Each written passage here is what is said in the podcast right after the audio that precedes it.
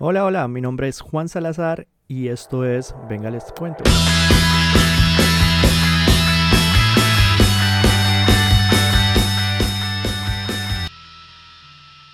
Oigan, este episodio seguiré con los sacramentos que faltan. No sé si me has escuchado desde el principio, pero empecé haciendo este podcast y hablando sobre los sacramentos y de un momento a otro paré de hablar de ellos entonces quiero retomar otra vez los sacramentos, los que, los que me faltan obviamente y, y si... Así que voy a, nada, voy a referenciar, no sé en qué estoy pensando, pero bueno, voy a referenciar muchas cosas de las que dije en los primeros episodios de, de este podcast.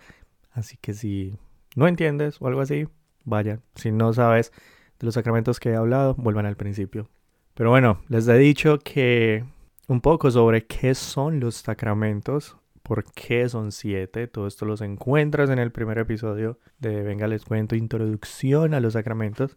Hablé que los sacramentos tienen unas características, materia, forma, ministro, recipiente, todos los sacramentos tienen como que esas mismas cuatro características y obviamente la materia debe tener como unas características en especial, la forma y así el ministro debe tener como características en especial y bueno, todo esto lo hablo en mis primeros episodios de Venga les cuento. He hablado, ya les hablé sobre el bautismo, sobre la confirmación, les hablé sobre la Eucaristía, o sea, no hablé como mucho en profundidad sobre el sacramento, pero mi intención era como valorar de nuevo esos regalos que nos dio Jesús mismo. O sea, Él mismo instituyó todos estos sacramentos para nuestra santificación, para nuestra salvación, para que sigamos con una vida santa y llena de gracias, porque sabe que somos débiles, sabes que, sabe que necesitamos estas cosas. Hablé de los sacramentos y lo repito porque es algo que perdimos durante la pandemia. Es más, en este momento estamos tan acostumbrados a ver la misa en internet, que se nos olvida que Jesús nos está esperando sacramentalmente en la iglesia. Nos está esperando para nacer de nuevo en las aguas del bautismo, para que nos pongamos el uniforme y nos fortifiquemos por medio de la confirmación y nos alimentemos espiritualmente todos los días a través de la Eucaristía. Que nos alimentemos, que nos bauticemos, que nos confirmemos. Jesús nos espera ya que seamos soldados de Cristo y podamos salir adelante. Pero bueno, aunque tratemos y seamos constantes, siempre vamos a caer. O sea, por X o Y razón, que no vale la pena mencionar los pecados en sí, caemos, pecamos, nos alejamos de Dios, le decimos no más a la gracia que se derrama en los sacramentos, decimos no. Ya no vamos a misa, ya no participamos en el banquete del Señor, guardamos el uniforme, lo doblamos y es que lo doblamos, pero lo tiramos por ahí y nos debilitamos. Y nos vamos debilitando poco a poco hasta cortar con la amistad que por medio de Jesús volvimos a tener con el Padre. Otra vez nos encontramos desnudos, otra vez desnudos, como decía Adán. Qué vergüenza tenía Adán encontrándose desnudo. Otra vez nos encontramos desnudos escondiéndonos de Dios o como Pedro gritándole a Jesús, apártate de mí, Señor, que no soy digno. Así que en este episodio voy a hablar del sacramento de la reconciliación, más conocido como la penitencia o la confesión. Y así como en los últimos capítulos, en los, los últimos episodios de los, en los que hablé sobre el sacramento, sobre los sacramentos, quiero tratar de hablar sobre las características de este sacramento, tocar las mismas cosas, la materia, la forma, el recipiente y el ministro, y bueno, los efectos del sacramento y todo eso. Así que quédate conmigo hasta el final para que entiendas todas estas cosas. Si quieres como recapitular y volver a refrescar sobre los sacramentos, te invito a que veas los primeros episodios de Venga les cuento especialmente la introducción, donde hablo sobre los sacramentos en sí, que por qué son siete y eso. Y nada, sin más detalles, bienvenido a un nuevo episodio de Venga les cuento. Y venga les cuento, este es el sacramento de la reconciliación.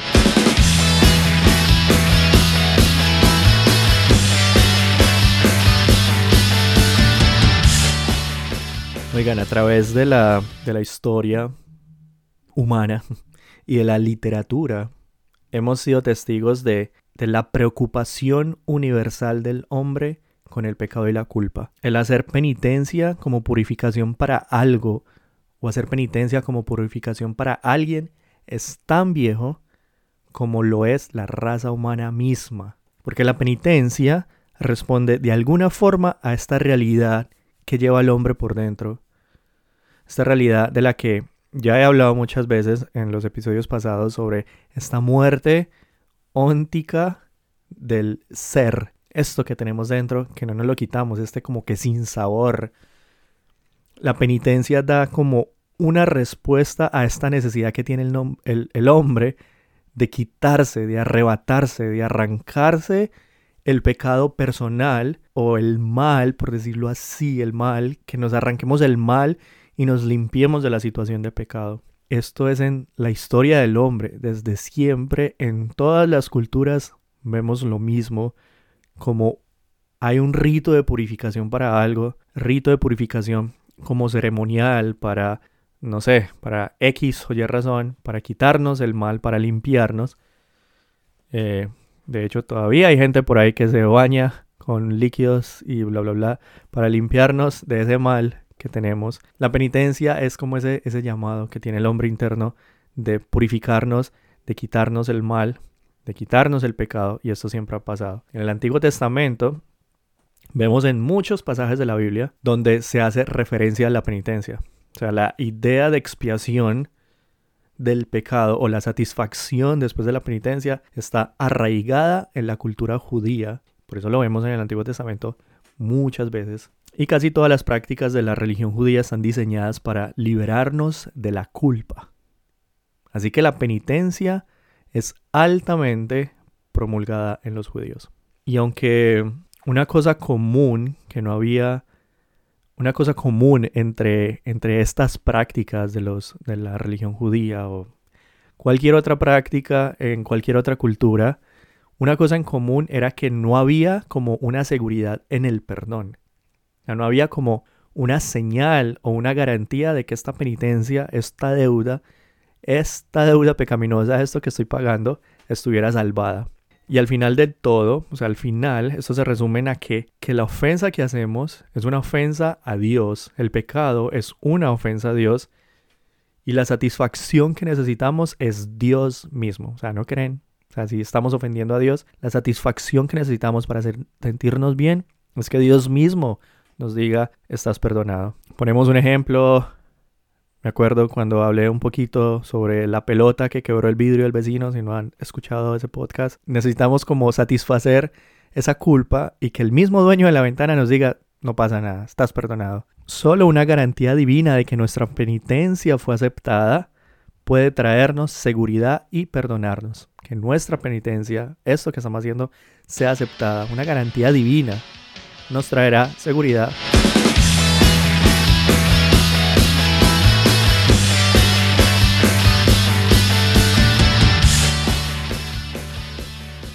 Oigan, Jesús, Jesús, Cristo, fue la primera persona que habló con autoridad y dijo, tus pecados están perdonados. Algo que era de Dios, algo que le corresponde a Dios. Eso era lo que queríamos escuchar, una garantía divina, que alguien nos dijera, que sea Dios, obviamente, que nos dijera, tus pecados están perdonados. Jesús fue la primera persona que habló con autoridad y dijo, tus pecados son perdonados. Pero es que para esto es que vino Jesús. O sea, esta garantía. Ahora, a los que perdonó durante su vida son muy pocos, comparando los millones y millones o los miles y miles de personas que vivieron antes de él y después de su muerte y resurrección. Pero una cosa que Jesús sí dijo es que no nos iba a dejar solos, que no nos iba a dejar huérfanos y que estaría con nosotros hasta el final de los tiempos. Es por esta razón que Jesús instituyó el sacramento de la reconciliación y así extendió la mano sanadora de su perdón a algo mucho más allá del tiempo y el espacio, a algo que va más allá del tiempo y el espacio. Y vuelvo y digo, Jesús es la garantía divina de que estamos perdonados. Jesús, sacrificio perfecto. Ahora, antes de hablar de las características del sacramento que deben cumplir, como cualquier otro sacramento, hablaré un poco de la esencia, su naturaleza, su necesidad, un poquito de estas cosas, así que no se me vayan que esto se pone bueno.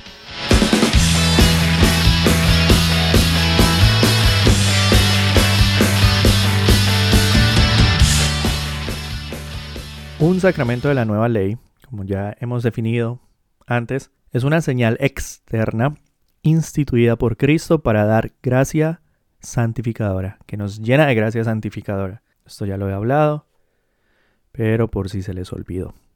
La penitencia es evidente que es practicada en la iglesia como una señal, porque algo sagrado está sucediendo en el momento entre el penitente, que muestra que está arrepentido, y el sacerdote, que por su absolución significa el perdón de Dios.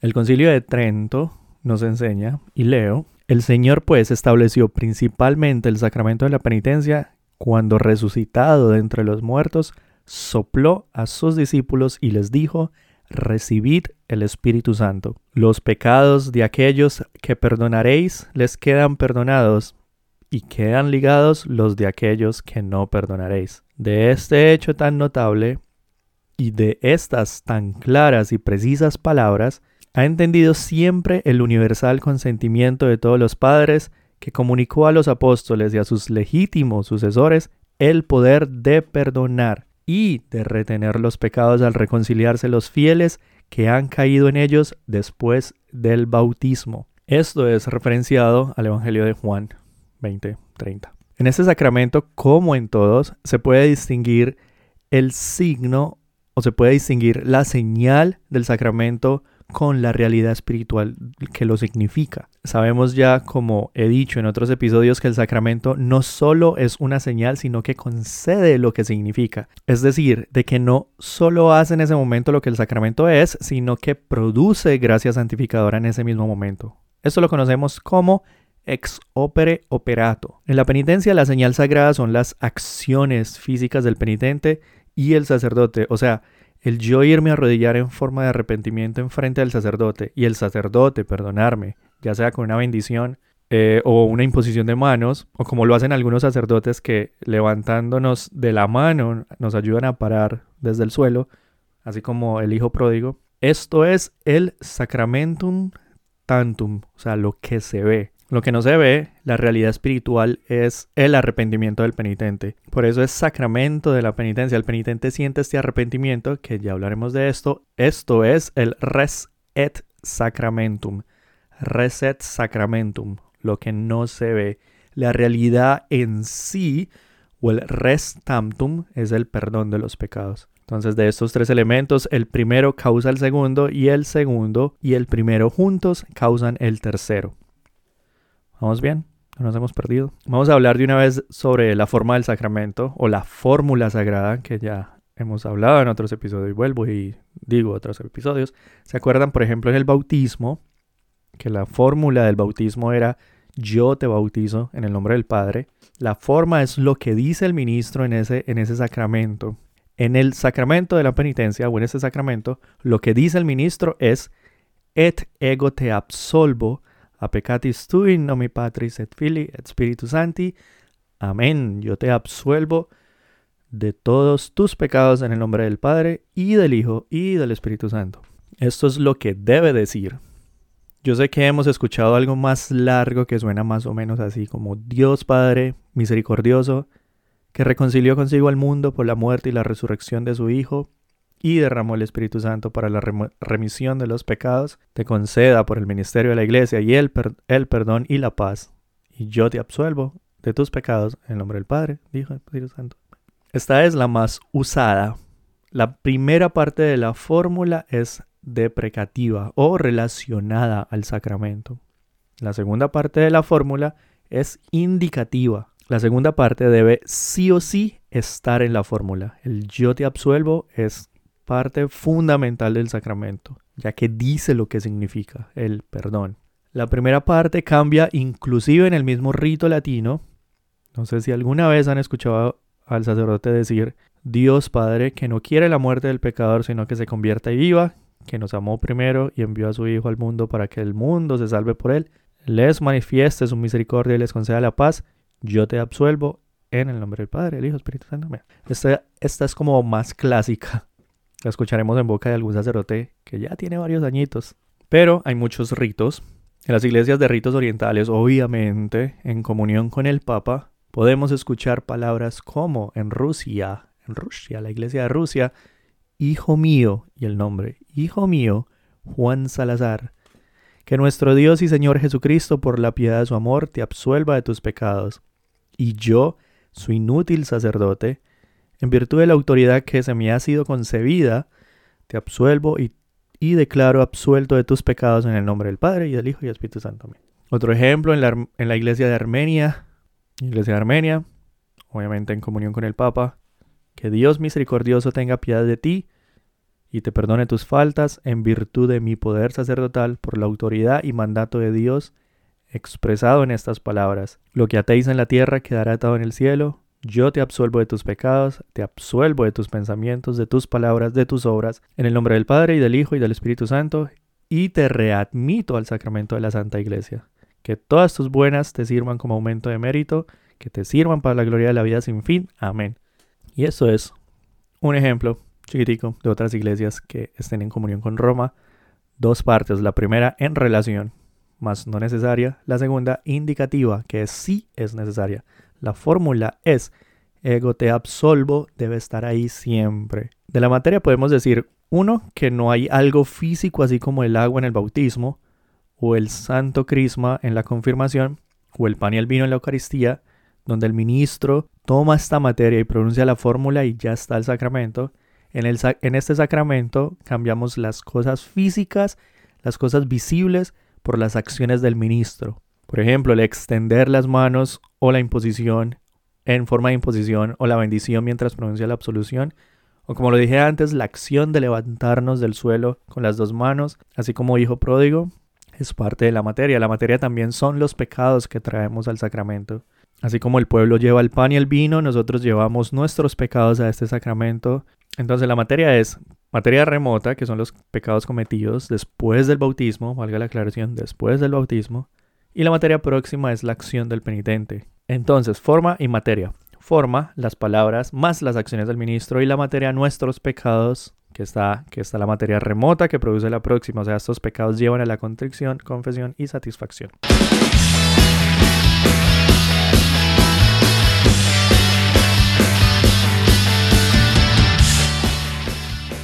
Bueno, entonces, la penitencia podría ser definida como un sacramento de la nueva ley instituida por Cristo en la forma de un juicio por la remisión de los pecados cometidos después del bautismo a través de la absolución sacramental por un ministro ordenado que dará a una persona contrita que confiese sus pecados. Esa es como la definición del sacramento de la penitencia que podemos sacar de, esto. Hay una enseñanza de San Tomás de Aquino que me gusta mucho, la encontramos en su gran obra, La Suma Teológica. Las referencias las pondré en la descripción del podcast, como siempre, para que vayan y profundicen. Tomás de Aquino muestra la penitencia como una virtud. Él dice que es normal o que es natural que sintamos, que nos sintamos como afligidos, que nos sintamos como dolidos, entristecidos por el pecado. Oigan, pero como todas las virtudes, que sea con moderación o desde que sea moderadamente y para un buen propósito es una virtud. Nos podemos sentir afligidos por las ofensas que cometemos y que este dolor nos lleve a tener la intención de ir a confesarnos. Así es como la penitencia puede ser una buena acción o una acción propia de una virtud. La penitencia es distinta en el sentido que nos lleva a destruir los pecados pasados porque esta virtud nos muestra que hemos ofendido a Dios y nos ayuda a hacer una enmienda. Para hacer esta enmienda hay que hacer una clase de pago. Esta noción de que pagamos por nuestras ofensas es propia de la justicia. Es por eso que Santo Tomás de Aquino dice que la penitencia es una virtud propia de la justicia y que se extiende a la templanza y la fortitud. Dice que todo lo que causa placer, que le pertenece a la templanza, y todo lo que causa miedo, que es lo que regula la fortitud, tiene algo en común con la justicia. es decir, que pertenece a la justicia todo el que se abstenga de placer, que es de la templanza, y soporta las dificultades que pertenecen a la fortitud. Para los cristianos la penitencia es algo supernatural, o sea, infundida en las virtudes morales con el objetivo de eliminar el pecado cometido que ofende a Dios. Y si mantenemos esta doctrina general de que Dios es la primera causa de todas las realidades, Santo Tomás de Aquino nos enseña que Dios infunde la virtud de la penitencia como causa principal, pero no sin la cooperación del hombre receptivo en estas acciones. Entonces, según Santo Tomás de Aquino, la acción de la virtud de la penitencia se genera en este orden. Primero, Dios transforma el corazón del pecador por la gracia y luego el pecador hace un acto de fe. Dios transforma el corazón del pecador por la gracia. Segundo, el pecador hace un acto de fe Así como en Lamentaciones 5:21 dice, permítenos volver a ti, Señor, y volveremos. Permítenos volver a ti, Señor, y volveremos. Tercero, el pecador hace un acto de temor al castigo justo, o sea, teme a un castigo justo y hace un acto de temor servil, de, de siervo. Cuarto, el pecador hace un acto de esperanza y un propósito de enmienda en la esperanza de tener un perdón. Quinto, el pecador hace un acto de caridad por la cual el pecado se vuelve detestable y no solo el castigo. O sea, el pecador no solo teme al castigo justo, sino que ahora teme por la caridad, ese, pecado se vuelve detestable. Teme a volverlo a cometer. Y por último, el pecador hace un acto de temor, un temor más solemne, más reverencial y ofrece enmiendas a Dios que lo ama mucho. En algunos casos concretos, estos pasos son como implícitos, muy pocos notables, aunque son necesarios y promueven una guía práctica para ejercer esta virtud y al final recibir el sacramento de la reconciliación. Entonces, en general, se puede decir que los efectos de la penitencia son la destrucción de los pecados pasados o el perdón de los pecados. Al decir que destruyen los pecados, que es verdad, nos quedan varias preguntas. Una de ellas es, ¿esta virtud afecta o trata todos los pecados de la misma forma? Es decir, ¿destruye los pecados mortales al igual que los pecados veniales?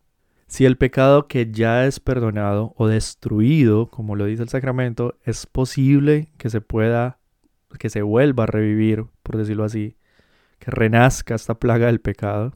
Una pregunta es, ¿puede la penitencia remover todos los efectos del pecado? O sea, la culpa y la consecuencia o la culpa y o la consecuencia. Otra pregunta podría ser si la penitencia restaura las virtudes que el penitente perdió por pecar. Todas estas respuestas son dignas de un episodio completo. Por eso van a escuchar las respuestas en el próximo episodio. Y ya que les hablé mucho, o sea, son muchos puntos, son muchas cosas que, que la penitencia lleva, entonces voy a partir este sacramento en varios episodios próximo martes vamos a responder estas preguntas sobre si este sacramento destruye realmente el pecado o si podemos volver a pecar o qué pasa ya que es una virtud. ¿Cómo funciona esto en el cuerpo, en, el, en la antropología humana, por decirlo así? Lo vamos a responder el próximo martes. Y nada, yo espero que no haya sido tan enredada la cosa con este sacramento. Y si pareció muy enredada, yo les recomiendo que vuelvan a los primeros episodios para que por lo menos escuchen otra vez el lenguaje y, puedan entender este mejor, porque yo sé que ha pasado mucho tiempo. Y bueno, es bueno, es bueno refrescar la memoria. Gracias por escuchar este episodio. Y como siempre, si no me sigues en Instagram, arroba venga para que me sigan. Ahí estoy posteando cositas de vez en cuando, cogiéndole el hilo, el tiro a esto de las redes sociales, que soy súper malo en eso. Pero bueno, ojalá les haya gustado este, este programa, de verdad. Lo hago lo más claro posible porque es muy difícil entender en lo que creemos y como que para que creamos un poquito más o que tenga sentido. Nada, nos escuchamos el próximo martes con la segunda parte de este sacramento de la reconciliación que es tan importante y al que le tenemos tanto miedo porque se nos arruga todo cuando cuando tenemos que ir a confesarnos. Cuando pecamos súper buenos, súper felices, pero cuando tenemos que ir al sacramento de la confesión, se nos arruga todo. Entonces que también tengamos como una idea de lo que pasa detrás de ese confesionario. Nos vemos el próximo martes. Gracias por escucharme. Chao, chao.